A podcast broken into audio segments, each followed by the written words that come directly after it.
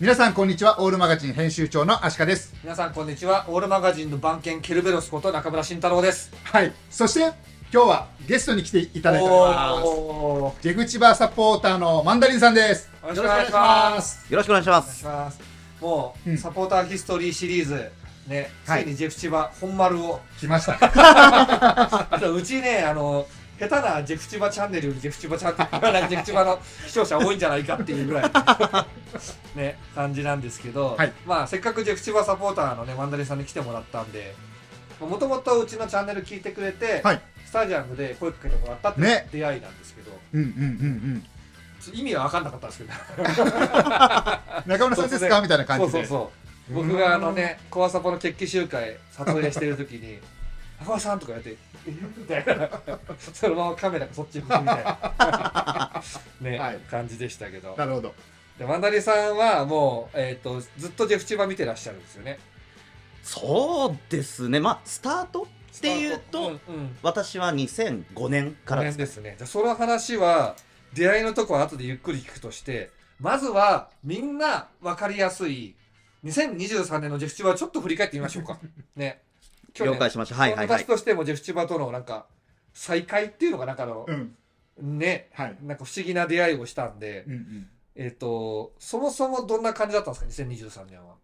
いや、もう今の中村さんと同じ感じですね。再会っていうのに私は近いとは思います、やっぱり。はいはい。あの、だから、ゆるく距離を取っていた感がありましてあー、ゆるーく、はいはいはい。その、まあ、個人情報あんまり言えないけど、まあ、その、蘇我の福有の比はい。較的近いところ近いに、ところにね。今日構えてしまいというか、はいはいはい。今日構えてというところで、やっぱり、あの、通勤で必ず蘇我は通るので、そうなんですね。はいはいはいはい。だからやっぱり近くにジェフを感じながら生活はしていたんだけれども、その一昔前ほどこああぐっと厚さはないっていうなくっねていう形はいで、程よい距離感のこうサポーターとは言えないみたいな立ち位置をずっと取り続けていたところ、はいはいはいはい。はいまあ。れでねサポーターなのって言われるとあまあ結構気にはしてるけど うーんまあねみたいな感じになるやつあ、ね。の距離になっちゃったっていうところですね。はいはいはいはい。のところ、ちょうどなんでしょう、まさに再開みたいな。うんうんだからやっぱりあの、スタートは必ずチェックしちゃうんですよね。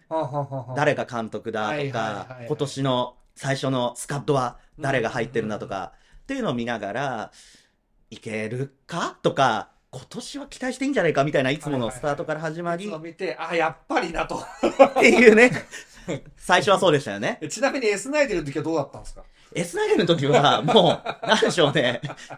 なんとも言えない感じですよね。一体何を見せられてるんだみたいなところもあり、げ 玄米食ってるぞ。玄米。とかとか、本当にそれ大丈夫とか思いながらあもの、時面白かったわ。ちょっとそういうネタクラブみたいになってたとこありますよね。まあ、そうですよね。うん。まだ、まあネタにされないよりはいいんだけど、うんうんうん。いいんだけど、これは望んでる立ち位置ではないような、みたいなね、うん。ところがあり。あれはね高久さんって人が悪いんでねあの訴えた方がいいと思います。訴えたんだはい。で、今年は小林義行監督が、ね、いきなり、いきなりっていうかなんか、そうするに、他の経験がなくコーチから上がってきたわけですよね。これどう思いました？だから最初は、その、うんうん、予算ねえのかっていうのと、あれ、GM こね何の、いや、あるだろう？とか、あなるほど。はい、で内部昇格ってこう、なんでしょうかね。確かにね。イメージとしては、うん、その、監督交代の時に急増でとか、っていうイメージがやっぱりあるので、え、これは本当にいけるのか？みたいなのはあったし、まあ実際その新人監督が。爆発する例もないわけではないしみたいなうんの、で、半信半疑ぐらいのね。くらいですね。はいはいはいはい。期待感が大きかったわけじゃないって感じですね。ですね。うん私としてはですけど、うんそれは距離があったっていうのもあるとは思うので、やっぱり、うん、そこですね。戦力見てもね、えっ、と、小森ヒーローもまだフィーバー前だし、そうですね。うん、だ誰だかわか、まあ、新人かなってか、初々しいなぐらいでしょうね、多分ね。あと、まあ、いいメンバーはいるんだけどな、もう毎年のことじゃないですか。そうですね、もう。だから、もうそこは訓練されたサポーターになっちゃってます。うん、うん。あんまあんまり期待はしてなかった。そうですね。期待すると裏切られるというこの、そっかそうですね。アビスパとどっちが裏切られると高いんだろいやでもやっぱジェフになっちゃうんじゃないですか、ね、ジェフになっちゃうのか。5年周期で一応分かれてはいたのう。で。はいはいはい。あでも、オリテンだしね、うん。ずっと上がれてないし、プレーオフもだって5年に1回とかだよね、多分ね。そのぐらいのそん。な感じですそのよそんなイメージですよね。そのぐらいですよね、うん。多分ね。うんこの前出たのがだって S9 でだから2017そうですよねそうですね。5年前とかだよね、うん。はいはいはいはい。でそうですね。お気に入りの選手とかいたんですか？だから最初は本当にあの、ふわーっという感じですよね。うんうん。やっぱ結果は絶対来るようにははいはいはいなっちゃってるので、はいはいはい。で、その時に、だからやっぱり、あの、今年私を戻してくれた一人うん。としてあげるなら、小森ヒーロー。ああやっぱそうだまあ、一人としてはって感じですかね。ね。まず一人あげるなら小森ヒーロー選手がいて、うんじゃあ二人あげましょう。で、選手としてはやっぱりあの、米倉幸輝選手が、はいはい。やっぱりデビューからずっと見守ってる選あ手でそうなんだ。え何年ぐらいやってるんですか長いですよね。だから、えーっと、彼が、えーっと、冬の選手権に出てる時から見てるので高校サッカー高校サッカーの、最初ガンバでしたっけ？入団は。いや知らないジェフなんです。ジェフからガンバ行ったんですそうなんですよ。だから戻っ、てきたのか。ジェフに入団する地元、八千代高校出身、あそうか。10番みたいな、なるほど。でや何高校？八千代高校。八千代緑ヶ丘の八千代。あそうです。あーははははで、まあ、いや、古豪ですよね。久しぶりに全国出て、はい。へえ結構いいとこまで行って、ベスト8あたりまで行ったのかな、ちょっとすみません、かなり前の記憶なんであれなんですけど。で、あの、当時で言えば、羽生直武の後輩で、あはいはいはいはいはいはい。これは期待せざるを得ない。チームチルドレンですよね。はい。そっか。うん FC 東京にもねそうですね。そうそうそうそう。俗にその、子守歌でジェフのちゃんとを聞いて育った選手なので、あすげえ。あこれは応援せざるを得ないと。はいはい。はいっていう、やっぱり、子守歌で ユナイテッドしてたわけですね。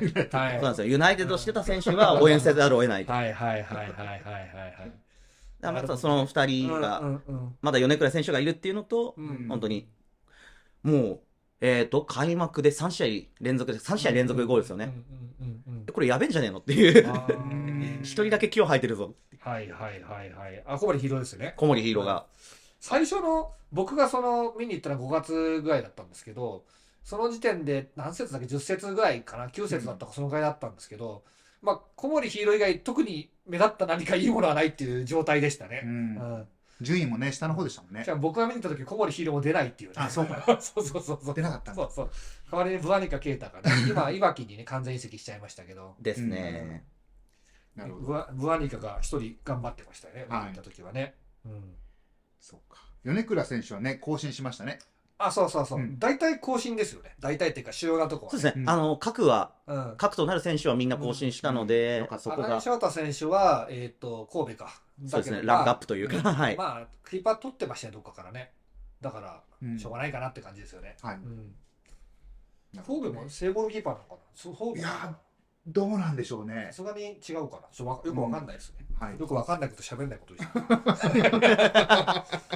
あとはね、あれですね、えっ、と、あの、ミキがね、ベルディに行ったという恐るべき事案がありましたけど。まあ、覚悟は毎年していたので、もう、三木選手レベルは、はいはい。うん。そりゃ、声かかるよ。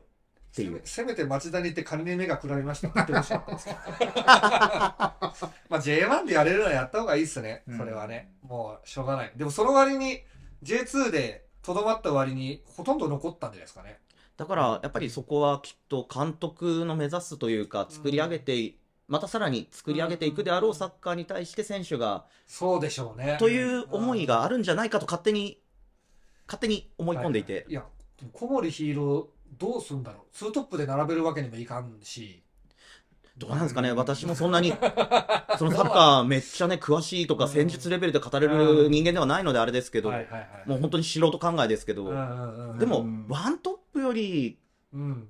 どっかこう、フォロー役がいた方が彼のうん良さって生きんじゃねえの、うんっていう思いもあったりとか、ねゴヤ選手とドゥードゥ選手で挟まれると、はい。まあ、わけが分かんなくなると思うんですよね。そうですね。なんかあの、複雑に絡まる。ああ、はいはいはい。どうするのかなって小林監督がどう考えてるかでうん、多分小森ヒーロー選手に、来年もあのジョーカーだぞとは言ってないと思うんですよ。うん。ですねそうだと。残留させられないと思うんで、うん。うん。だって J1 から下手したらオファーあったと思うんですよね。うん。鹿島の噂もあったので、あ、柏もあったんですか。噂噂レベルだと、うん、札幌と柏が、怖い怖い。とかとか、うんう。ちのリスナーの A さんは、はいこれ取り乱してましたからね。あ鹿島が、あ あー、柏が。柏に行かれるとちょっと辛い。うん。ね。はいうんうんうん。ですね。まあそうですね。それで結局、今年は、今年のジェフ熱としてはどういう推移をたどったんですか？熱の水位だから最初その小森ヒーロー選手のゴールで湧き上がり、ただ勝てないと。で、まあやっぱり仕事もあって、なかなかちょっと仕事柄、土日ちょっと埋まっちゃいがちな仕事なのでなかなかこうチャンスを見ていくしっていうスタイルだったんですけど、うんなかなかちょっと忙しくっていうところで、ただ結果だけ追っかけ。だからまあ、毎年春の熱ですよね。ちょっと低めな。で、よりによって、春低めって面白いね 普通春高めなんじゃないそういうなんか、あの、もうイメージあります訓練されたジェフサポーターっていう感じがするね、なんか。あもう腕組みながら、うんはいうん、どうなるの今年みたいな感じのスタンスで始まり、のはいはいはい。徳島戦でゴール決めつつ怪我しちゃって、あでああ、そうかそうかそうか。はいはい。で、順位も上がらずうん、うんうんうんうん。ただまあ、とりあえず今年は降格しないでくれと。うん。だって20位とかまで行ったよね。行きましたねちょっとそれだけはやめてっていう思いを見て、で、えっ、と、小森選手が帰ってきて、ちょっとしたかまたは復帰戦なのかな、栃木戦、うんうんうんうん。多分5月の栃木うん戦、うん久しぶりにちょっと家族誘って、はいはいはいはい。もう小森選手を見に行こうですよね。おーなるほどね多い。いい若手いるからと。うん、ちょっと、多分うん、わ、最悪彼見れるの今年で最後だからみたいな。もう、もうそんくらいのもうすでに覚悟を決め。なんかもう、なんか、辛いよ。レクシマサポーターが辛い。彼を見れるうちに見とこうよと。うんで、もし彼が来年も残ってくれるんであれば、それはまた来年につながる楽しさになるよねっていうことで、家族でみんなに見に行き、神戸サポに聞かせたいですね。ねで、そこからこう、まあ、浮き沈みしつつも徐々にジェフが順位を上げていって、うんそこで、あの、ちょうど、要は動画とかで今年はかなりジェフはそういうなんかサポーター向けの発信が増えてきてで、そうするとやっぱり AI が、こう、君におすすめだよみたいな感じで動画が上がってくるところに。お二人が上がってきて、あの、福割行ったら感動したみたいなやつ。ですね。素朴なサムネのやつ作りましたよね。作りましたね。あれ最初は全全然。ふわ然、りが素晴らしすぎた。あ、素晴らしすぎた。そうなんですよはいはいだから最初は、なんだろう、うんあの、見なかったんですよ。うんうんうん。なんというか、まだそういう気分じゃないというか、サムネもダサいしね。はいはい。なんかこう、うんその、さっきも言った通り、少し緩く離れていたので、うんうんうんなんか自分なんかがまたサポーター面するのもちょっとな、みたいなこういう引け目みたいなのがあったっていうのがありまして、で、ただ、いつだろう、もうちょっと仕事で疲れてて、はいはいはいはい。で、ポチッと押して、っもう、あ疲れてましたね。なんと気の迷いで。はいはいはい。の、まあ、動画が長かったんで、はいその家で仕事しつつ、うんうんうん。まあ、聞きながらちょっとやるかとはい。はいはいながらでやるかと。素晴らしいって言ってくれてるしって言ったら、うんうんあそこで大感動して、嬉しいですね。あれ、俺らも喋りながらちょっと泣きそうになってたそうなんです。二人してなんかうるうるしながらなんで。ジフチマはこんな素晴らしいんだと。こんな弱いのにみたいなね、話してたんですよね。うんだからその、なんでしょうね、熱量が伝わったんですよね、多うん分、きっとう。んだからその、さっき言った、今年のジェフ千葉に私が近づいていったというか、はいはい。あの、再会できたっていうきっかけの、もう一人、まあ、3人目か、だから、うん、そう、小森選手、で、米倉選手、はいそして、中村さんと足利さんみたいな感じで。小森、米倉、中村、いや、体並べちゃっていいのかなって。フォーバックにしたらすごい穴がある。あいつでかいだけで何もやんねえぞってそうそうそう僕なんか。俺と足利さんとこ抜いていけば、実質2バックです。うんっていうのがあって、そっから、ちょっとこう、励ましてもらったというか、うんだからそこで、あの、いろいろと、えー、ポス、あの、X をフォローさせて、ね。はいはいはい。フォローさせていただいて、うんで、いろいろと話を、こう、遡って見たりとか動画も見せてもらったりとかしたときに、サポーターとはっていう論に。つながって、うんうんうんうんだからそこで戻してもらったっていうのはすごい感謝の気持ちというか。はいはいはい。僕のね、定義があって、サポーター、実は国内でも数少ない専門家っちゃ専門家なんですけど、寄港する場所がどこにもないんで、全然どこにも寄港したことないんですけど、あのー、えっとですね、サポーターって結構5、6年で熱は冷めていくんですよね、どうしても。うんあの、っていうのは、競争じゃないですか。うちはどうせ優勝できんとかいうことに5、6年すると誰でも気づくんですよね。うんあ、うちって成長ないんだと。うんうんその、その5、6年で上昇をずっと続けるってことはほぼないから、下降も絶対経験するじゃないですか。ありますねまあそこで何クソっていう風にやって、ずっと30年とか上してる人は、僕の定義だと極度のマゾヒスト 確かに確かに。間違いない。どうですか？いや、もう実にその通り。何回やめようと思った。なんかだから 苦しくてもう苦しくてもちょっと気持ちよくなってきたっていうちょっと異常な人だけなんですよそうですね。だから 本当そあの浦和とか鹿島のゴールライっう。て何年ですかっていうので30以上10 20年以上の方は以下にもお答えくださいと、うんうん。SM みたいな言ったらみんな M に丸つけると思うんですよ、うんうんうん。ね。っていうのは何もアクションできないんでサポーター側からはうん。頼るしかないわけですよ。うん。で56年でちょっと遠くなっていくマンダリンさんもそうだし、うん。僕も FC 東京はそういう感じなんですよね、はい。でそこで予備役というのになると思ってて予備役っていうのは自衛隊とかあの、まあ、軍隊ですよね、うん。を3年とか5年とかトレーニングした後に、はい。えっと、いつでも招集できるけどあそう。いざという時は戦力として招集するけど、うん。うんあ手当もちょっと出すけど、あ。はい。あのなんていうの？その勤務はしなくていいみたいな、うんうん名簿に載ってるよみたいな感じですね。そうそうそうで今年のジェフはねそのマンダリさんだけじゃないんですけど予備役を一気に引き寄せたなっていう感じありますよなるほど。うん、スタジアムもいくらコロナもあったけど多分最初6000、7000とかだったと思うんですけどね、ですですです。1万2000とか3000とか行きましたよね。仙台戦からですかね。うんだから連勝がちょっとこういい感じに乗ってきて、あれ？プレーオフ狙える？みたいな空気になった時に、そうなって、で、ポストで、えっ、と、1万人超えた時の運営がなってねえぞっつって、そんなやつがいたの？で、次の試合に行ったら、めっちゃ運営がちゃんとしてたみたいな。えー、すごい。しょうがない。1万人も来る方が悪いんだよ。いきなりいきなりねいきなり来る方が悪いから。いきなり倍ですからね。そうそうそうそう。それはね。倍か。それはなってないっていうかそれは備えてないバイトの数とかもね、うん。そう備えてないだろうけど。でまあそこも対応できるジェフ千葉の運営力はさすがだなと思いますよね。やっぱすごいですね、そこはね。うんうんうん。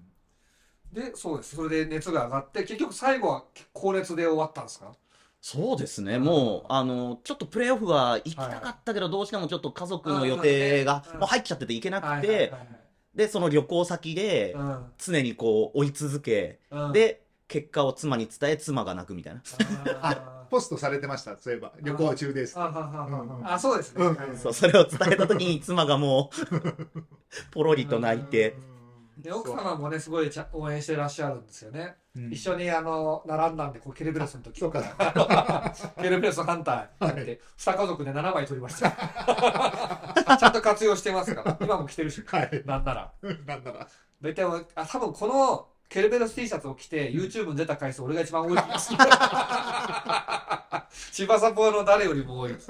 今オーセンティック買おうか真面目に考えてます。おお。なんで別にサポーターってわけじゃなくても、うんオーセンティック買ってもいいと思うんですよ全然。うんそれは、売ってんだから、うん。そんなのダメっていうのはあそこだけですよねどこだろう？何がその新宿か忘れました？けどああ、あ、そっかそっか。そう、はいはい。そういうあクリアさんは買えないんですよ確かに。僕が売ってって言ったらいやいやあなたはクリアさんの魂を分かってもらえないから、登録制なんですよねそ。うそうそうそうへうんジェフチバはまだね売ってるんで中村さんがね、誰の、あの、レプユニ買うかが、青線買うかが、楽しみですねね。背番号と。誰だろうね、うん。なんかわかんないけどドゥードゥとか面白い。背中にドゥードゥって書きたい。はい。まあそんなわけで高熱で終わった2023年でしたけどじゃあちょっとここでですね、はい。来年のは来年今年の話をする前に、うん。我々が大好きな歴史の話をしていきたいんですけど歴史、はい。マンダリンヒストリーでですねえっ、とそれなんでマンダリンって言うんですか？あここに来て。コーヒーですか？あ、あのですね、えっ、と、X を始めるときに、はいはいはい。まあ、妻に勧められて本当に始めたのが、2022の12月とかも、新しいですか？めっちゃ最近なんですよ。で、えっ、と、その時、うん、あの、奥さんに言われるの珍しくないですか？そうそうそう、や、やパターンと。そう、やった方がいいよ、情報、情報入るよ、みたいな。あお前 SNS なんかやってねえでちょっと数数手伝えとか言われた人は多発してますけど、うん逆パターン。逆パターンあなたやった方がいいわねよ。数なんかしてないで X でジェフチマの情報を取ってこいよ。で、その時に、その、子供がクリスマスプレゼントで、うんうんあの、レオパードゲッコ、あの、氷膜掛けもどき買いたいみたいなことを言い出して、爬虫類がねそう。でうん。妻も、うん、あの、欲しい、私も、みたいな話になって、で、で、その、最初に買った子の、あの、モルフ、柄です。はいはいはい柄の名前がマンダリンなんですよ。ああそういうこと。で、まあじゃあ、それつけとくかみたいな。はいはい。さすがにジェフ関連はおこがましいみたいな。おこがましいな。わ自分なんぞがみたいな。でもジェフカラーのトカゲは買ってるわけですよね。まあもうちょっとイエローもあるんですけどそう子供が選んだのがその、はいはいあのオレンジ寄り系なんですよああ、そうか、オレンジか。はハイイエローってのもあるんですけど、はいはいはいはい。まあさすがにおこがましいみたいな、もうなんか調教されてんな。ソフト M だな。ソフト M で、えーっと、そうですね。出会いの時ですよね。はい。2020年から、なんだっけ、えーっとあそうま X はなんでマンダリンなのか。そうマンダリンなのはそこなんですよでジェフ千葉との出会いはかなり遡るみたいですけど、いつぐらいからなんですか？えー、2005年の ?2005 年。2005年っていつだ？から ?18 年前だ。だからサポーターって言えたら2005年かなと。で、はいはいえっ、と、本当の出会いっていうだけで言うと、それこそ J リーグ開幕ではあるんですよね。ああ、まあまあ、そこはね、みんな僕らの世代はそう、ぶっちゃけて言うと出会いって言うとそこですよねうん。でうんうんう、んなんかこう、あ、プロサッカーチームが市原にあるんだみたいな。はいはい、あそうか、市原ですよ、その時、完全にね。はい完全にや市原でやってたんですよね、あれね。うんそうなんですよですで、地元が木更津真隣なんで、あ、そうなんですか。木更津なんだ。野菜、もっさい。野菜もさ 本当にあるんですか？あります。ああ、そうなんだ。えあの、へー母が踊ってました。ええー、そうなんだ。ええー、すげえで、そのくせ、ー。うんうんうん。国立でよくやるから、はあ、はあ、はあ。そうですよねはあ。だから今思うとそれはある意味、いや、握手ではないんですよね、観客動員的には。うん。いや、国立でやった方がいいでしょ。ね市原は確か一番少なかったんですよねうん。動員数が。遠いしうん、キャパ小さいから、うん。国立で、だって当時 J リーグブームですもんね。うん。そうなんですよね。国立で3万4万入ったらチケット取れないとかこねちらガッポガッポ入るから。うん。うん。ありましたね。だからまあ、出会いっていうとそこではあるんですが、うんうんうん。まあまあまあ、みたいな。で、うん。えっ、と、大学がはいはいはい。新潟で、おで、まあ関東とはかなり気候レベルでで違うわけですよね。んで、初めての一人暮らしで。程よいこう、ホームシック感というか、あ、千葉良かったんだ、みたいな。なんで新潟にしたんですか？まあちょっと大学の学部の関係ですかね。ちょっそことがちょうどいいとこあったね。あったっていうやつがあって、はいまあ選択肢が少ないめのちょっとマニアックめなとこ行っちゃったので、ちょっと環境系というか、工学部ではあるんですけど、うんでそこ行で、ちょっとこう軽いホームシックを感じつつ、千葉良かったんだと思いながらやってたら、ちょうど千葉ロッテとジェフが調子が良かったんですよね。ああ。2003年くらいから、えー。ジェフはバレンタイン。バレンタインじゃないですかねうんですね、うんうんうんと、ジェフは、オシム監督が2003年にあおー、オシムとバレンタイン同時にいた。いたんですよ。ええー、そんな時期なんだ。で、はいはいはいはいはい。あ、千葉頑張ってる。みたいなう、んうんうんっていうと、まあ、なんでしょう、よくある、こう、地元愛的な感じですかねうん。あ、じゃあ俺もホームシック的な、軽いホームシック的なこと言ってる場合じゃねえよなっていう。前じゃねえと。オシムも来た。バレンタインは2004年から4年からああ、あ被ってかぶってはいます被ってますはいはいはいはいはい。で、2004年もジェフが調子がいいと。ううんんで、2005年、ちょっとあの、大学のインターンがあったんですよ。うんうんで、その時は京都にぶっ飛ばされてで、えーボンチャーチーって言いながら、なんか、よその地域の文句が多い。千葉県好きなんだな。千葉は気候はね、いいんですよね。うんそうですね。木更津まで行くと夏もそんなに暑くないし、うんうん。ね、雪が降るわけでもないし。そうですね。ううん。んはい。で、そこでこう2005年、だからちょっとジェフが初めてタイトルをオシム監督と取ったっていうあたりが一番こう、そのテレ、その時は現地行けなくて、はいはい。あ、行けなかったんだ。だからその、インターン先の社員寮当てがわれたそこで、はいはいはい。ちっちゃなブラウン管って、まだブラウン管だったんではいはい、ブラウン管、まだ残ってたテレビを見ながら、はいはいはいはいはい。勝手にへそこでぴょんぴょん跳ねながら、だから多分そこは本当のはいはいサポーターとしてのスタート地点はそこなのかなと。あー俺サポーターだと。になるぞと。応援したいと。やるぞと。やるぞとなったわけですね。ー2005年はでももう優勝争いもしてたんですねリーグ戦あ、そうそうそう。うんそれあれだよね。あれの時だよね。あの途中から変わっちゃったやつだよね。あ、いや、それが2006年が、6か。あ。だから2005年は最後までオシム監督が指揮を、そっかそっか。勝ち点これ今見たら1差だったんですね。多分。優勝したガンバと。多分この話を聞くとダメージを受ける関西系のサポの方がいらっしゃる。あそうなんですね。なんで？最後の最後で、ジェフに負けたんですかいや、確か引き分けで首位から、まあ、実はダメージ与えよ。う。えっと、だどこですか？田辺男子さんが多分、ああ、セレッソね。あ本当だ。うん。これ59が4チームああ、はははうわこれすげえなジェフ4位か。で、あと勝ち点1やん。そうあらまあ。そうなんですよ。でガンバが勝ったんだうん。そうですね。だからその、くしくも、えっ、と、ダービーだったんですか？タイトルを取ってなかったはいはいはい。ガンバとはいジェフが国立でぶつかり。その時はジェフが軍配をはい掲げたんですけれども、はいリーグはガンバが取った。で、初めて二人の、そういうことか二つのチームが初タイトルっていうすごくなんでしょう。ラビスコはガンバとやったんですね。だからこう、えすげえ2005年はじゃあかなりビッグイヤーですねジェフにとってで、ロッテも優勝ですから、あロッテも優勝したそうか。え、すごい年だ。千葉旋風みたいな。本当ですね。すげえ千葉旋風だ本当に、へうんうんうん。えなるほど。千葉ジェッツは？ジェッツはまだ まだないかもしれないですよね。全然ないような。ないですね、はい。アルティーニ千葉はどう？うわ、もうないですね。ない。木更津ローバーズは？ないんじゃない？多分、多分。ははい。い。ないないですね。絶対絶対にないです、はい。ポピさん外海外行く前じゃない？あ、そっかそっか、まだ現役やってる。時。下手したらもそううです。海外も行ってないと思います、うんうんうんうん。てか何歳だろうね？ちょっと、ね。まあまあいいですけど。ははい。い、だから専門用語で言うと、こう、頭が焼かれた。焼かれた。ですね。あーすごい。見事に焼かれますよね。うーん。なるほど。ちょうど弱った心が回復しつつあるところにこんなのを感じてしまえば、しかも若い20代の時だしう、んうんうんまあそりゃ胸に刺さるよねと。なるほど。ちょっとまあ一つだけ、もう一つだけ、あの、柏がで入れ入れ替え戦、あの、必殺のバレーの、はあはあはあはで、まあ千葉的にはもう明暗分かれちゃった感じの、ああーなるほどね。あバレーにボコボコにダブルヘッドトリックだっけ？だったと思います、確か。なるほどね。うん。はい。うんだからこ、の年ですねはい。こう、いろんな意味でいろんな人が、いろんなダメージとか、うん。いやもうね J リーグはだからマゾヒストのものなんですよ基本的には もうあのマゾヒストじゃない人が楽しむにはやっぱり全クラブを押してうん調子いいとこ応援するっていうそうですねスタイルはいいんですようん僕も海外の NBA とかそういうふうに見てたしうん。アメリカのメジャーリーグメジャーリーグとかもそういう見方してる人多いんじゃないですかうんうんうん。じでも日本にあるからもう地元しかないんではい。そういうことはめちゃくちゃになるわけですようんねうんうんうん。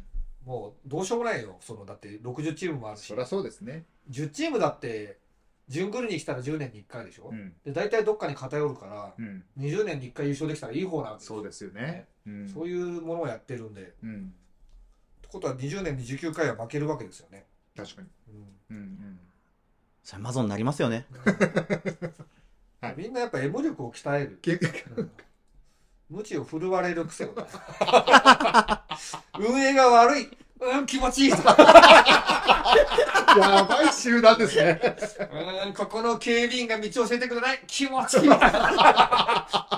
タグラ並んでんな。並んでる方並ぼうみたいな。そういうのが大事だと思います。マジで。確かに。マジで。うんうん。うん。そんな快適さだけを求めるとうん。どうしてもね瞬間的に人が集まるものだからそうですね。不愉快なことばっかりですよね、うんそう考えるとね、だからアウトアウトドアみたいなもんですよね確かに。はい、はい。うん、うんうん。そうですねそれでそこから始まってじゃあここから分かりやすいのがベストモーメントとワーストモーメントを聞聞いていきたいんですけどはい。えっとベストはじゃあ今言った2005年ですかね、いや、うん、おテレビ観戦なので、嬉しいんだけど、はいはい。そこにいられなかったジレンマみたいはなのがあって、乗ってきましたねまだ。ね うん。だからサポーターになって、来年もこのチームと共に歩みたいな。っはいはいはいはいはい。て言って迎えた2006年、はいはいはい。まあいろいろありましたよね、2006年も。あーあれか行っちゃったやつか。違で、うか。そうそれで。そうなんですよ。オシム監督と共にリーグ優勝を初めて掴むぞと。うんうんうんうん。で、まあ悪くない感じの一桁順位でうん。ジェフは推移してたはずです。で、まあ、周りの友達はそれはジェフサポじゃないので、うん。まあ、2006年といえばドイツワールドカップかな？そうですね。があって、うん。まあ見事にボコボコになり、ジーコジャパンもねめちゃくちゃになった。友達と見ながらテレビで、うんうんまあ、だよねみたいな。うん。まあそう簡単じゃないよね、ワールドカップ。うんうんうん。で、次の日、記者会、次の日でしたかね。まあでも、うん。なんか記者会見があって、川淵三郎ですね。はい。当時。サビですね。はい。チェアマンかな。古川 OB なので、うんうん。そっかそっかそっか。当時ジェフの社長は古川 OB なので、うん。行っちゃったねがあり、ああね。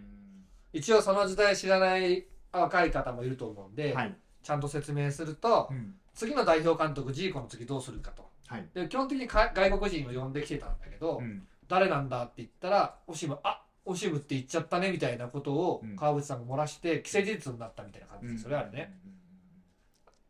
ですので、そこで、やっぱりジェフサポーターも動いて、うん。その反対署名運動みたいな。あで、私も参加してう、ん。うん。で、まあ、夢かなずと。まあ、夢かなずというか、まあ、選手の方でも、常々、オシムさんはリスクを冒せと言ってるし、行くだろうみたいなことを言ってる選手もいたし、まあ、なんだろうんう、差し出すことになるんだろうなと。うん。まあ結果としてあれは誰も得してないし大失敗なんでもう後から見たらジェフにいた方が良かったんですよね。あの、うん。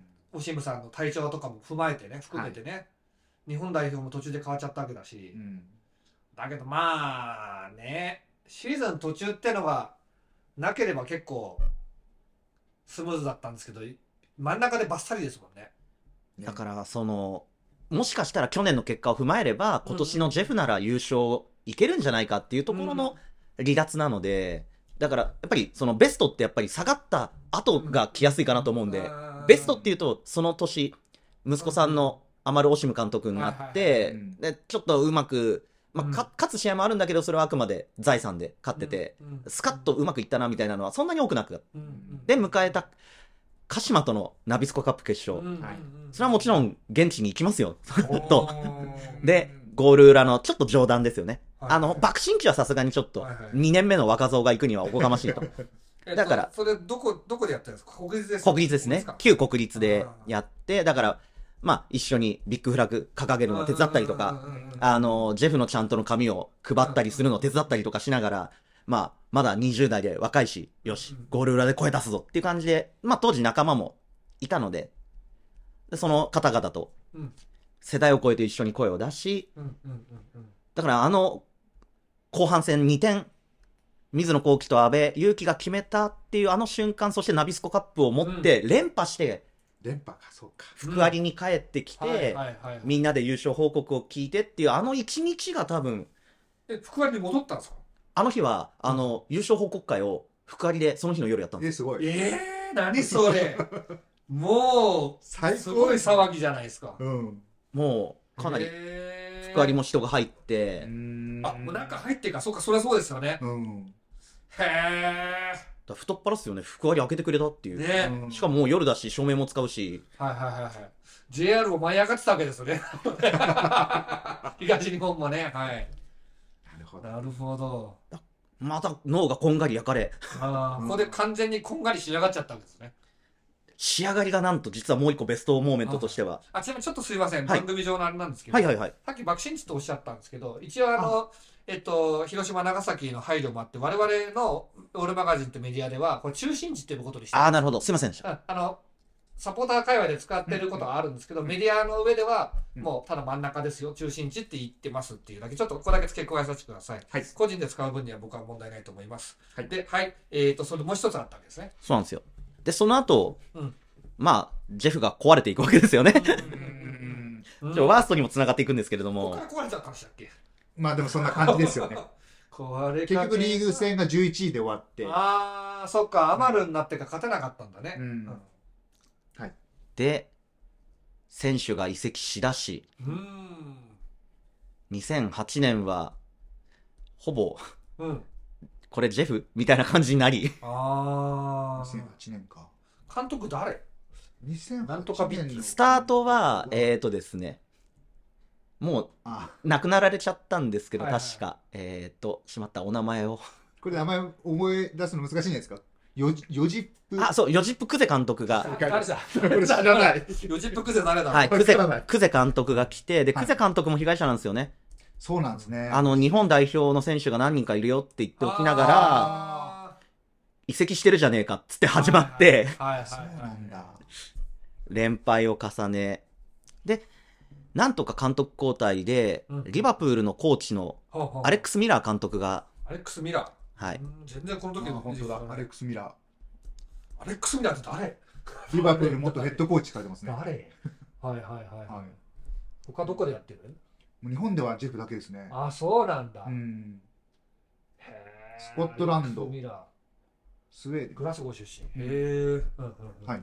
わらにもすがる思いですよね。うん。で、リバプール。リバプールみたいな。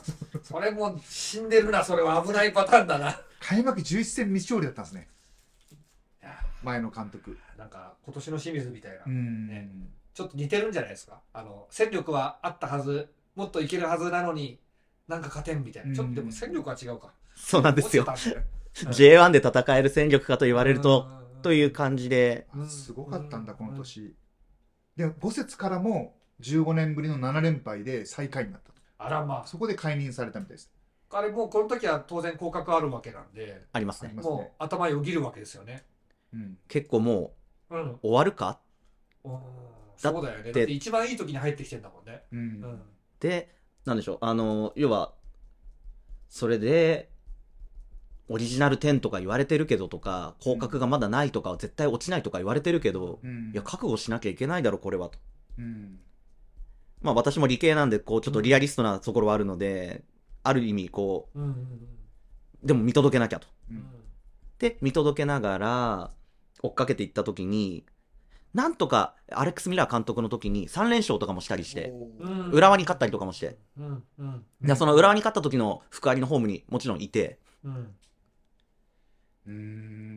で、ただその後また負けちゃい、うん。崖っぷちで最終節を迎えるわけですよね。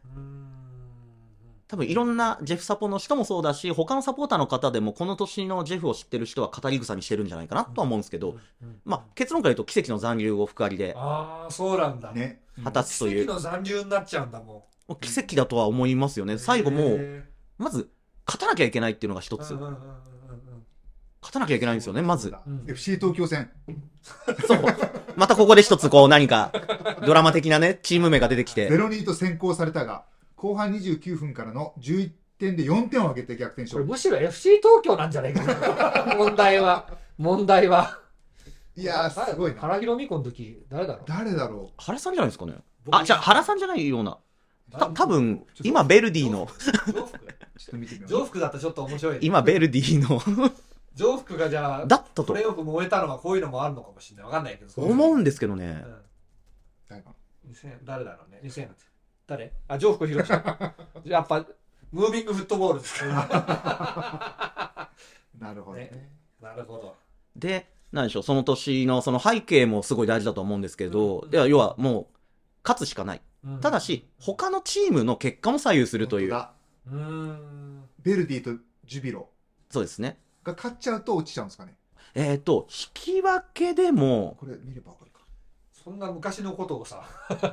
ああ勝っちゃうと落ちちゃいますね。し、引き分けでもダメだ。うん引き分けでも落ちちゃいますね。あじゃあ総さ失点差で。札幌とベルディとが落ちて岩田が揺れ替え戦になったあそうかそうか。うん。あ札幌はもうこれ全然勝てなかった年だ。はい。ねボコボコの年ですね、うん。2018だってすげえ。本当だ。ね。うん。でベルディ岩田と競ってたんだ。そうか残留は決まらない状態だったんだ。うんうんうんうんうんなるほど。勝てば安心ではなく、他チームの結果も見なきゃいけないしうん、他チームは引き分けでもいいけど、うん。いやいや引き分けでうちが勝っても落ちるんかい、みたいな状況下で、で、前半2点、しかも長友にも決められ、で、えーっと、もう一人決めたのが、カボレカボレいいカボレあわからない。カボレですよね。わからない。あもうもうちょなんか昔のジェフチバは古文書みたいになってる。なんかヨゼップ・クゼ、アレックス・ミラー、カボレ。誰も知らない。カブレは FC 東京 FC 東京です。あ、カボレカボレそうなん知らない。わかんないです知らない。俺聞いたことない。だからそのちゃんとはもう本当にトラウマですよね全。然わかんないカボレカボレ、いいカボレ、みたいな感じの、いや、ちゃんとではないかもしれ。ないんですけカど、ブレいるカボレ誰だよ。いやいい選手でしたよ。へへえ。え何年いたとねでかっ。2年かな？あ、2年間もいたんだ。1俺、年一年半かその前どこにいたとかってる？何？あ韓国韓国か。はい韓国、日本にいて、あ、すぐ行っちゃったんだうね。んで、中東か。はいはいはいはい。なるほどうんう。ん当時中東からね、いいうんうんジェフの外、あの、外国人助っ人を持ってく風潮ありましたね。当時はね。うんあはいはいはい。ダビーとか。まあ、ダビね。ーはいはいで、その、長友とダあのカボレに決められ、で、なんとその年、ジェフは3点取った試合がないんですよ。はい。ええええとなると、福有って沈むはずが、うん。まあ当時思い出すと今でも鳥肌立つことあるんですけど逆に燃え上がるんですよね。ねすごいあ、ちょっとジェフっぽくないね、それ。自分ぐらい。ちょっとなんかさ、ジェフのサポーターって、はい。意気消沈しちゃう感じなんですよ。僕の見立てだと。鹿島とかは、俺らお前ら声出すしかねえだろ、奇跡を起こすしかねえべよつって、出すべ出すべっつって、とりあえず試合終わるまで考えんなみたいな、はいはい。そういう感じなんですよ、鹿島って。だから、ね。4-0で負けてても一応奇跡を起こせとか歌ってるわけですよう。んうんうんねうん。そだけど、女子はなんかね、シーンとしてくる感じうん、僕のイメージ。だからまあ、痩せ我慢というか、もう本当に、ただ、それでも、その、すごい熱が入ってるかというと、現場にいた当時の記憶を思い出すと、なんかもう頑張って絞り出してる。もうあと45分しかないし、はいはいはい、でももうみたいな気持ちとのせめぎ合いみたいな空間が出来上がっていて、なんとも不思議な空間だったんですよ。はいはいはいはい、で時間が過ぎていってでそういうのそういう感情の中溶けていくのめちゃくちゃ気持ちいいですよね。で、うんあの、新井選手が交代で入ってきて、矢沢選手も交代で入ってきて、で、この交代がドンピシャで当たるんですよね。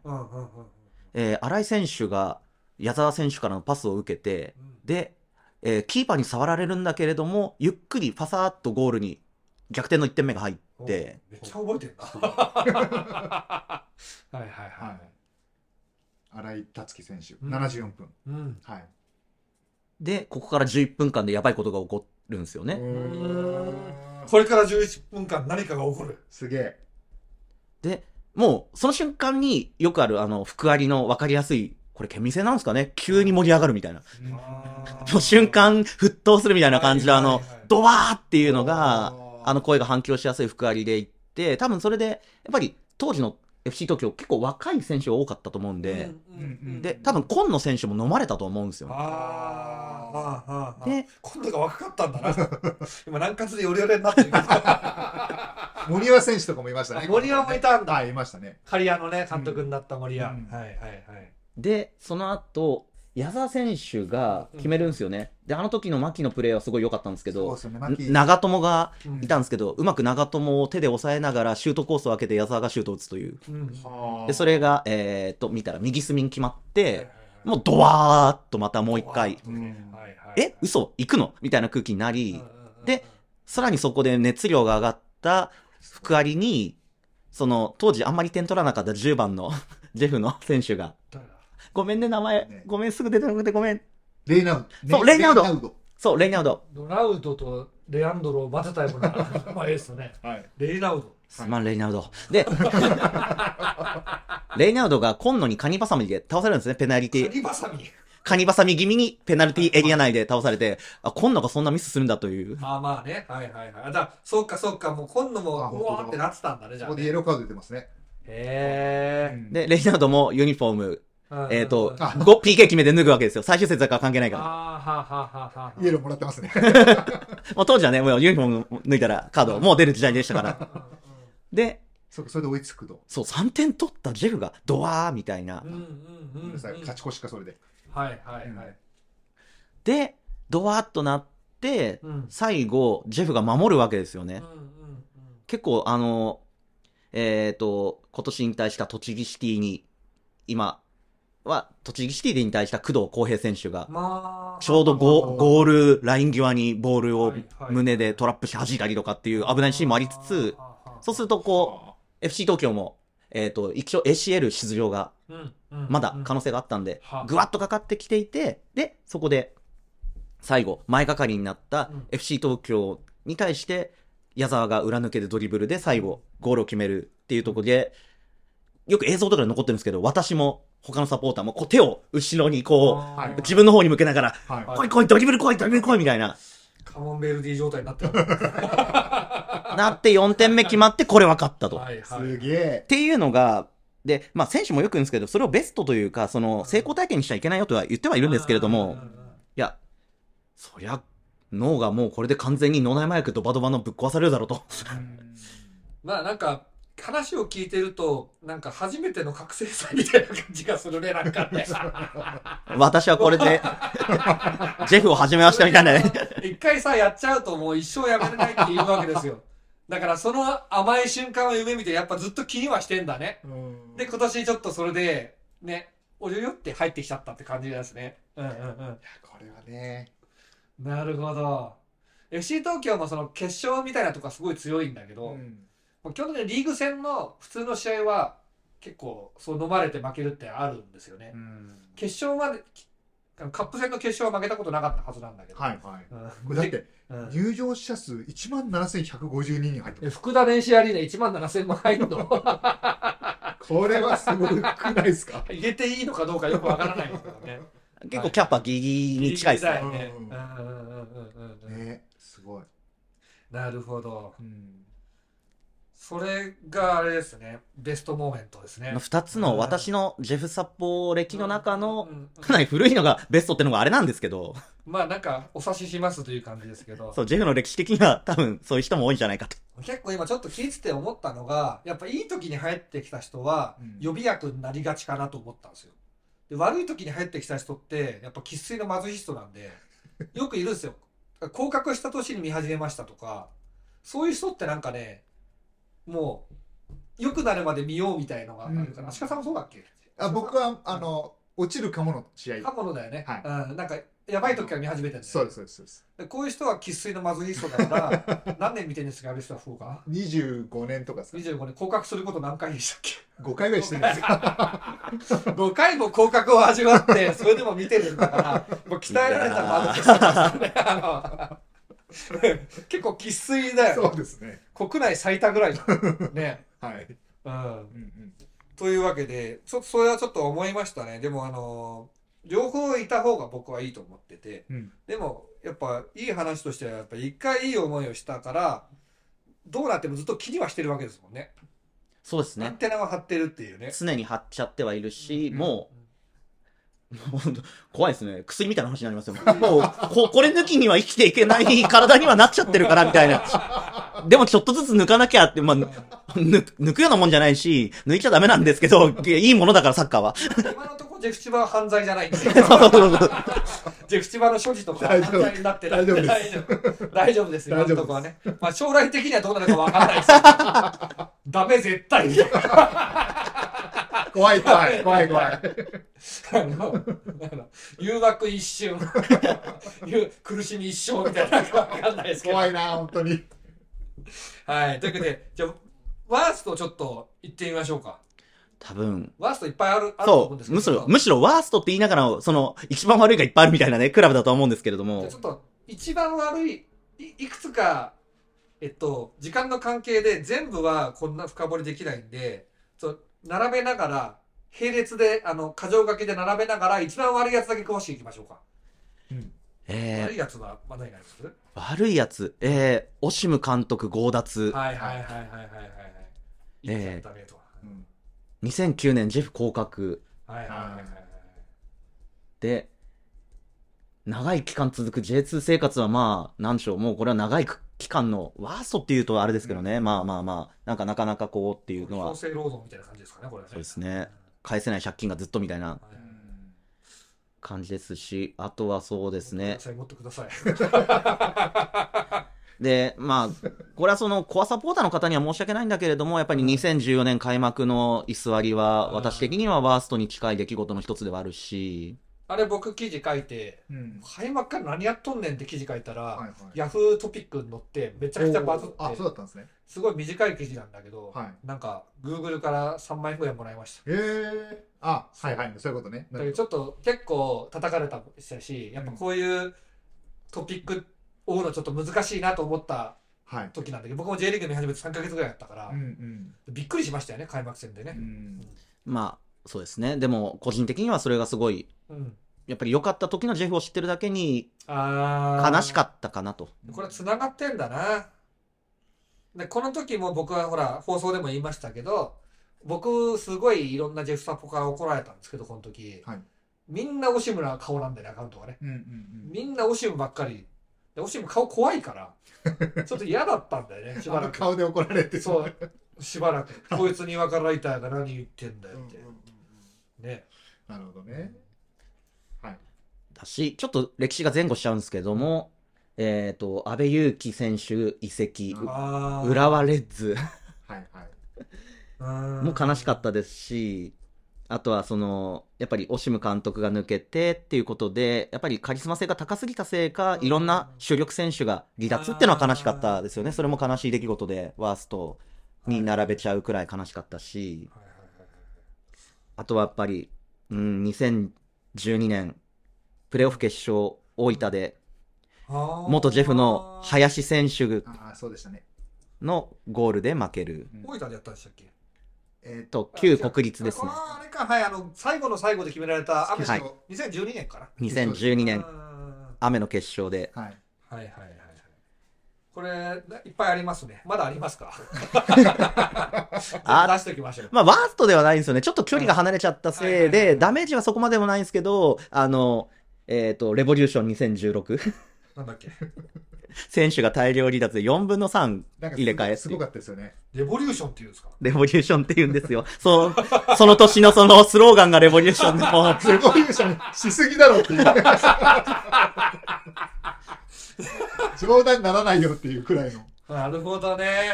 ん、ありましたね。こっちのワーストの方が、外から見えてる千葉ですね。そうですよね。うん絶対そうなんですよ。うん。はいもうネタクラブ公式やってんじゃねえかよ、みたいな。はいはい。あと、なんか、森脇とかにさ、あの、ジェフ千葉で夢を叶えないかって言ってるじゃないですか24人の選手が去ったと。24人もいなかった？はい。で船山隆之が来た年ですね。あ、そうですね船山来たんだ。うんはいはいはい。それはまだ唯一のっていう。ね、最終順位は J2 降格後のワーストの11位と。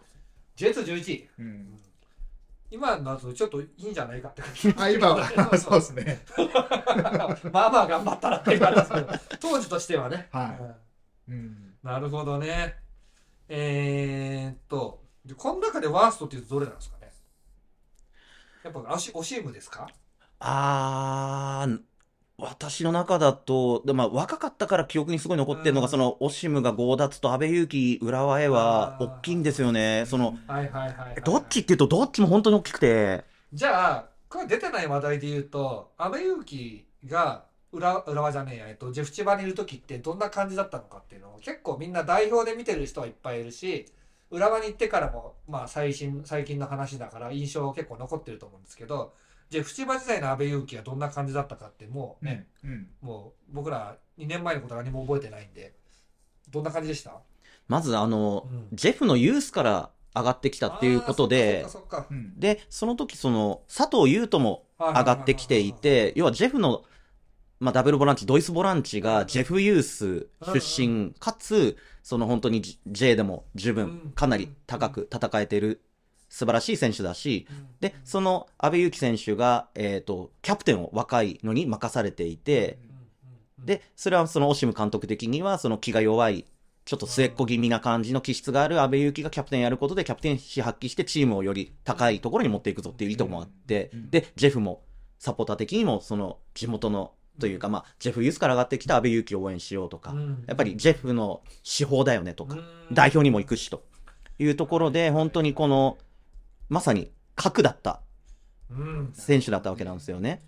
あの、オシムの言葉っていう本にもね、この辺のことはすごい出てきますうけどね。ん一律船橋を蹴って、ジェフのユースに。一船を切る。ああ、ユースか、そういうことか。はいはいはいうん高校はじゃあ、一船じゃないってことですね。うん、そうですうね。ん。なるほど。うんだからそれを、なんでしょうかね。あの、本当に、さっきも言った通りナビスコカップ決勝でも点を決めていってとかとか、本当にこう、あとはそうですね、2016、あ、2006年だと鹿島に、あの、鹿島スタジアムでハットトリック決めたりとか、あもうまさにここからより、飛翔していくだろうとか、クラブのレジェンドとしてずっといてほしいと思ったのに。せめて海外移籍だよねと。あうんーよりによって裏若いっていうね。うん金でバーンみたいなのがあって、っていうのは本当にもう、あ、ジェフがここから壊れてくんじゃないかみたいな序章というか、なるほど。何年だっけ？いや2007年に国内最高額と言われる移籍金で、なんぼ？えーえっとね、推定3億5千万。あ、それは行くわ。うん移籍金か。移籍ジェフに入るんだ。うんでジェフが悪いっすね。ジェフが悪いっすね。本当に、3億5千万ならうん売っちゃってもいいけど、その金額でやっぱ心躍る選手取ってこれないとダメですね。うんなるほどね。だからまあ、それは本当にあの、これから、なんかい嫌なことというか、怖いことが始まっちゃうんじゃないかみたいなっていう意味で言うと、本当にすごい、トラウマですね。トラウマになるし、しこりにもなっちゃううし、んみたいなところありますよね。反対署名活動みたいなのもありましたし、私も街頭に立って福有の前でこう、お願いします。それ2回目ですね、それ。違うなんですよ。なるほどね。はいはいはい。ちょっとあれですね。やっぱそれが気持ちよくなったらもより良かったですね。あの、こんなに大事な人を失えるなんてなんて気持ちいいんだって。すごいそれ。いや、ここまでで、これで、これすごいで。もね、M っていうう、ん。桂正和さんが書いてる漫画があるんですけど、めっちゃ可愛い、その少年漫画のヒロインになるようなめっちゃ可愛い女の子、ああれだよ、あの、あれの人、えっ、と、ボーイズビーじゃなくてなんだっけ、えっ、と、ビデオがある。ビデオじゃなくて、田園少女、あそう、ビデオガールとかの人。の、あの可愛い女の子がうん。主人公をいじめ抜くんですよ。ほで、あ愛さ、でもそれでも主人公は M だからすごい好きになって、最後は二度と会わなくなるんですよ。う。へで、こんなにも思ってるの二度と会えないなんてぐるぐる、うわーっていうえ。終わり方をするん漫ですよ画。だからあれですね。あのーでも、ササッカーをサポーターするのって、もう、レアル・マドリードとか、うんマンチェスターシ、今でいうマンチェスターシーとかじゃないともう、バイオレン・ミュンヘンですら取られちゃうわけですからね。うんやっぱここは我々も訓練して気持ちよくなれるそううですね。ちょっとそこまではまだいけてないな。僕も FC 東京すごい応援し始めたけど、どんどん海外行っちゃうから、ううん。えーってなってったもんね、やっぱね。武藤義則もそうだし、久保建英さうんもそうだし、ん。ねね、室谷とか、うん。橋本健人とかもうみんなことごとくいなくなっていくんで、うんうわーってなりましたよねやっぱうん。ね、でそれほど気持ちいいことはないって思わなかったこんなにも こんなにも愛してる選手が浦和のユニフォームまとって来てくれると。なんて気持ちいいんだろうって敵としてだ立ち向かってくれるって。うわ気持ちいいっていうことがここまでいかなきゃ。答えにならないと長期楽しめないんですよねこれがね、で僕もねミキの移籍がショックでうんうん来年ミキでうん。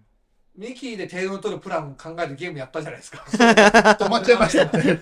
ミキ移籍したからもう嫌になっちゃったよ俺 田口あげるかどうしようかと思ったまあでも横山来たからうんうん横山で組みか組み立てようというふうにはい。まあ考えているんですけど、うんうん。まあショックでしたねやっぱねショックですよね、やっぱね。ベルディにってのは僕はないですけど誰でしたっけ？え江口さんじゃなくてえ江本さんでしたっけ？なんか強化部長はねはい。えエジエジギ監督。まあまあ、エジギ元監督ですね。あなんか強化の方でねなんかあっちでやってるんですよね確かねいやーインタビューで千葉さんは悲しかったな。柴さんね。はいはいはい。あ、そうなんだ。しょうがないっすよそれはね、うん。それはしょうがない他人行儀だと思いながら。元監督が敵になるなんてなんて気持ちいいんだと 気持ちいい。あいつやいやボコボコにしてやりてえけどボコボコにされちゃった。気持ちいい。こんな気持ちいいことないよ。もう母ちゃんビールもう一杯持ってきて涙だけになっちゃった。どうしたの？あんたこんな時間から見るなんてって。もうね人生最悪のことがあったんだよ。気持ちいいですね。そういう意味だとねジェフチは恵まれた自身からの感性を送ってきたジェフチはですけどまあこれからね2024はかなり期待をされていると。結構順当にいってはい。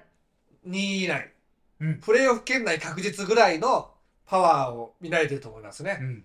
まあ1位は、あの、僕が占いによると藤枝玉 FC ちょっと詳しくは我々のはい。先生術で見るランキングっていうのを見てほしいんですけど、それ抜きの時は1位予想にしてたんですよ。うん。で、これあの、去年の2023年の後半が続けばぶっちぎれるわけですよ。うん。ね。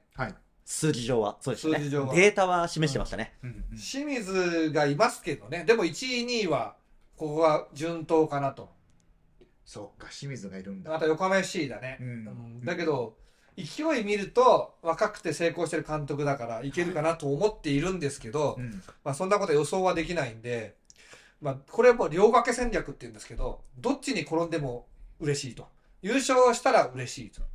3位になってプレーオフで負けたらこんなに気持ちいいことはないだろうって言って栄町行っちゃう？みたいな。何でも聞いてくれるママいるからとか言ってでママんとこ行ったらもう涙ぐんでるジェフサポがいっぱいいる。あまた来たジェフサポみたいな。でまあその時そう冗談ですけど、まあ、やるからには優勝を狙っていく昇格狙っていくっていうのが勝負の世界ですけどね、はい。その、今年はそれ期待するでいいんですけど、マンダリンさんにとって、やっぱジェフチバはこの先ね、10年、20年、30年ってやっぱ続いていくものなわけですよ。で、子供たちの世代にも続いていくものですけど、うんどういうことを期待したいかなと。だから、場合によってはね、その、プレーオフ負け芸人としてやっていってですね、その、マゾヒストの良さを伝えるっていう、そういうことを期待するのも、いいと思う期待するんだ。いいと思いますよ。でもしかしたら、地方クラブだとそのくらいって結構いい位置なんですよ。うんうん毎回プレーオフ出たいみたうんうんいなさ。うんうん確かに。あの、つくば FC のサポーターの方なんかは、もう関東一部にいて、全社に出ることが一番いいって言ってたんですよ。うん。変に上がりたくないと。うん。ね。全社出れないですもんね。で。それで言うと、ジェフはどうあってほしいのかと。うん。難しいですよね。多分いろんなサポーターさんもいらっしゃるので、うんうんうん。なんかこう、さも代表みたいな面をしちゃいけないし。そうそうそう。私個人としては、うん。その、入り方が、そのタイトル取ったジェフから入ってきたってはいう、まあ、美味しいところから入ってきた人間なのでまあ、そのジェフの、その、タイトル取るまでの苦悩は経験してないんですよね。だから、なんかこう、そういう意味で言うと、もう一回、ジェフがうんタイトルを取る姿を死ぬまでには見たい。死ぬまでに見たい。見たいっすよね。長生きしないとですね。本当に正直今年、福岡がルヴァンカップ取って、もう、足利さん羨ましいっていうのはあったし、同時におめでとうございますと。福岡が取るとはね、ね。誰もサポーターも持ってないですから。降格候補ぐらいだったもんね。そうなんですよ。てか、クラブも持ってなかったんでしょ？そうそうそうそうそうそう。あの、星のつける位置が。そうそうやばいやばい、もうユニフォーム、取らない前提でユニフォーム発注しちゃったから。そうそう。なんか一人が言ってよって。アイロンプリントでつけるみたいな。そう。どういうことよって。残ってんのに、しかも、天皇杯とルヴァン両方残ってたのにね。8月ぐらいね。はい面白いクラブですよ。面白い。だはい。から死ぬまでに一回タイトルを。うんどのタイトル取ります？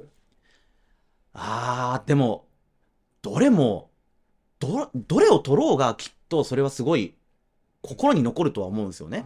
じゃあたとえ、そのルヴァンだろうが天皇杯だろうが、千葉銀カップだろうが、はいはいはい。えっと、スカパー、えーチャンピオン、そ。その時の記憶はもうないんですけど、北九州市長杯だろうがね。何かこう、その勝ち抜いた、取ったっうんていうのは、やっぱりそれは少し、そのクラブのうん。レガシーとして残るわけですし、緑区区長杯っていうの作ればいいんです ありそ緑区 区長杯多分ジェフチバ超強いと思う。幕張とか下手に入れない方がいいから。う。しかも、なぜ緑区なのみたいな。宮山区とかああいうとこ入れちゃダメなのジェフチバ中央区なのそうそう、中国がダメですよ。緑区あのなのね。緑区、あの辺だったら人口も少ないし、いけるかもしれない。はい。はい。やっぱそれがあると、その、やっぱりさっき星の話が出ましたけど、自分の着るユニフォームに星あるって結構うん。嬉しいとは思うんですよね。はい。例え外れた位置にあってもね。そうですね。逆にあれは価値が高いというか、ネタユニフォームですよね。もうすごいいいなと思って。それはそれで美味しいぞと。星ちっちゃいし。うん。ね。なんだよ。ゴミみたいな。本当ですよ。見たら飛んじゃうじゃねえかよ。どんだけネタなんだよ。うん。はい。がまず、はいあまあ、ある、ある意味一つって感じですよね。うんと同時に、その、ちゃんと残ってくれるのはすごい大きいうん。とは思うんですよ。うんずっとこのうん、我が町の我がクラブ。そうですよね。うん。ちゃんと諦めずに悪い時も運営の方がやってくれてたわけですから、親、あのね、スポンサーの方も離れずやってくれてたわけで、うんだから繋いでこれて、いいタイミングをまた迎えることができたわけですから。うん続かないと、その、来ないわけですもんね。その挑戦権ですら回ってこないですし、で、その、今年の福岡を見て思ったことが、やっぱ貯めて貯めて貯めて、うん、うん一つたどり着くっていうと、もう喜びはとんでもないよねと。うん。ってなると、今、ジェフすげえ溜まってんじゃないかと。うん。溜まってるでしょうね。溜まってるっていうと、なんか、堺町の話をした後に、えよくないかもしれない。何の話何のことか分かんない。緑区の話よくわかんないですけど。ね。よくわかんない。健全だと思う。はい。でそうですね。まあうん。でも2023年にちょっと使い果たした可能性はないですか？大丈夫ですか？いやままー、だこんなもんじゃないですかむしろプレーオフ一番敗退してますからね。だか確かに、うんらまた貯めたなと。うんあのねジェフチバは、ま、プレーオフ弱すぎる ど、どなたかが X のポストで、はいもうこうなったら来年プレーオフで上がりたいと。はいはいここまで来たらと。うんうんうんうんうんそういうことをお話しされてる方が、はいいましたねはいはいはいはいで、周りが、いやいやいや、優勝しようよ、みたいな。プレーオフ狙うのやめようよって。プレーオフのジンクス知ってますか？えー、っと、い。いきます言います、はい。えっ、と3位チームがプレーオフ初戦勝利した場合は全て決定戦ドローで J1 復帰、うんプレーオフで千葉を撃破したチームは全て J1 復帰そうそうそう。プレーオフで山形に当たったチームは全て J2 残留そうそうそうプ。レーオフで山形を撃破したチームは全て決決定戦ドローで J2 残留すごいな。前年告白したチームは少なくとも1チーム必ず J2 残留千葉は J2 残留 最後ひどい。まあでもジンクスになっちゃってるそうのか。そうそうそうそうだよしかもな。千葉に勝ったとこは行ってるんだから、うんいつも惜しいとこまでは行くわけですよね。本当ですよね。でもなんか、ちょっとさっき、僕、ジェフチバ、旬とするとこあるよね、みたいなこと言ったし、うんうんその奇跡を起こした、奇跡の残留の時も、ゼロ人の時はちょっと旬としてたわけですよね。してましたね。だから、うんそこは本当にもう、だから本当に振り絞ってる感じですよね。うん無理してます。だけど、この前のプレーオフ、うん負けちゃいはしたんですけど、はい新国立でね、うん。えーっと、まあ、ベルディが点取って、うん。これこれはもういよいよあかんぞと。うん。順位も下だし。はいはい。あで、れ時、味したあ？アジスタだっけ？あれ違うでしょ？国立でしょ？いやアジスタですねアジスタ。あの、俺アジスタ行ったっけ？アジスタだよ。アジスタも国立もなんか。両方行ったからね。わかんない。なんだっけ、国立にいたら清水か。そうそうそうそう。はいはいはい。そうだ、そういやそうだ。うんうんうん。アジスタで見てた。ああ、そうだ。そうそう、なんかガラスの。あの、なんだっけ、茂原のおじさんと行ったのあ、そうそうそうそう。スタジオさんね。スタジオ、スタジオで吉野さんね、はいと行ったんですよ。そう。あのそこの看板デザインしてくれたんあ、そうです、そうです。古いジェフサポで、うん。ジェフの話すると、ケンペスの話とかするんですけど ね、はい。あそっか。ね。あの、で、まあ、さておき、うん。そう、あの、負けてからも、ま、ダメな時も、ずっと応援がすごくて、うん。なんか、まあ、ベルディ、ホームじゃないですか、一応ね。あの、一応っていうか、まあ、ホームなわけですよ。まあ、FC 東京サポートがいやいやいや、まあまあ、あの、なんていうのかな、一応っていうのは、はいそんなに入ってなかったわけですよ。今年に関しては入ったけど、で、ホームの雰囲気作るとこまではまだ、あ、そ。の文化が戻ってないと思います、僕は。あの、浦和の、あの、サイスタとかとは違うってこと、鹿島のカシスタとかね。はい。うん。で、人は多いんだけど、まあ、ホームなわけですよ。あ人が多いホームなわけですけど、ジェフチバのその、なんていうか、応援はもう圧倒してたんですよ。応援が圧倒するっていうのはやっぱムードは作れてるんで、はい。あとはもうね、ただ普通に、やっぱ小林監督の若さがあって、うんで今見たら、ジョーフ監督、その千葉に負けて悔しい思いもしてるわけだから、うんあの人ね、負けるために強くなるんですよ。はあ。なんか、なんか恨んでやるみたいな、なんかそういうのはちょっと、そういう情熱もあるんですね。そ多分多分結構そういううんタイプの監督んだと僕は思ってて、うんだから結構モチベーターじゃないですか、ジョーフさんって。確かに。気合入れて守れよみたいな感じの、熱い人ですよね。そうそうそう、熱い人なんで、うん負けたとことかめっちゃ燃えるんですよね。ありそうんう。うんで特にプレーオフだしさ、うん。それで清水までね、やっちゃったしね。ね。うんうん。だから、応援は負けてないっていうのは、やっぱ負け犬の遠吠えっちゃ遠吠えなんですよ。うんね、ジェフだけにね。だけど、だけど、それが昔は僕はできなかったチームってのをずっと見てて、うんあジェフの応援は、僕応援ばっか見てる人なんですけど、つまり、試合、場合によっては試合より観客席見てたりするぐらいの人なんですけど、うん福割何度も行って、ジェフの応援つまんないなとずっと思ってました、それは。僕も一回ね、うん2年前行って一回声出ししてる人数数えたこともあって、うん1万人入ってんのに、8000人ぐらいか、8000人ぐらい入ってんのに、そう。30人ぐらいしか声出ししてないそうなん時があって、ですよ。うんそうあったよねあり。ました、ありました。屋根があるから一応反響はしてるけど、うん。全然聞こえないよみたいな、うん。うん。で今はもうさ2階までみんなうわーってやっいや、てる今すごいですよね。うちの娘がうん福割あのこれケルベロスの日ゴールラの2階に行ったんですよね、はい。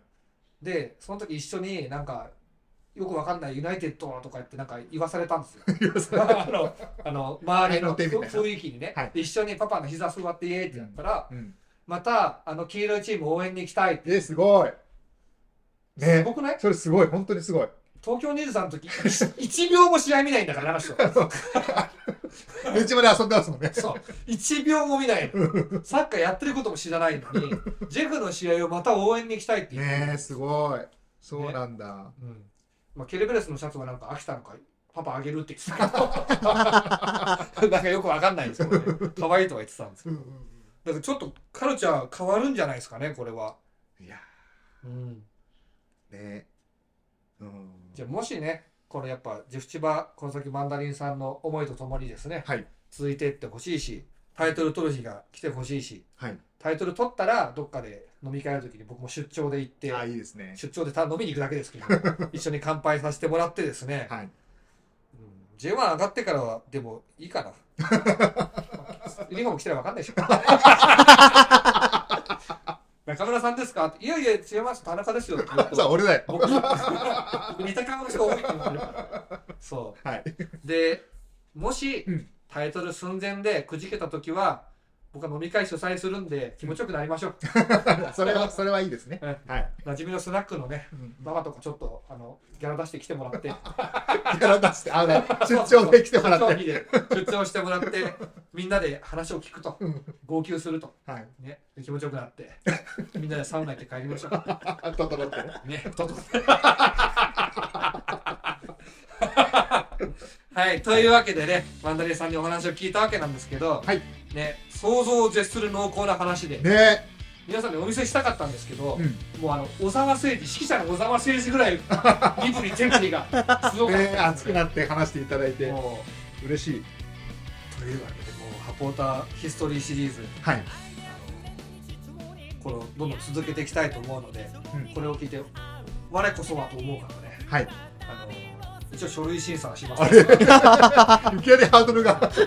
書類審査っていうか、はいあのまあ、人となりはね。ダメな人もいるんですよ 向いてない人こういう人に向いてまない人あ、わかりますよ。はい、まあ、一応あのオファーというか話したい方は歓迎なのうんで、はい、何らかの形だでんだんだから形でご連絡ください。はいはい。はいというわけでね、えーマンドリーさん、今日はありがとうございました。ありがとうございました。皆さん、チャンネル登録といいねマーク、ぜひよろしくお願いいたします。あと、ジェクスパの皆さん、拡散もお願いします。お願いします。はい。ではまた。ではまたお会いしましょう。ありがとうございました。ありがとうございました。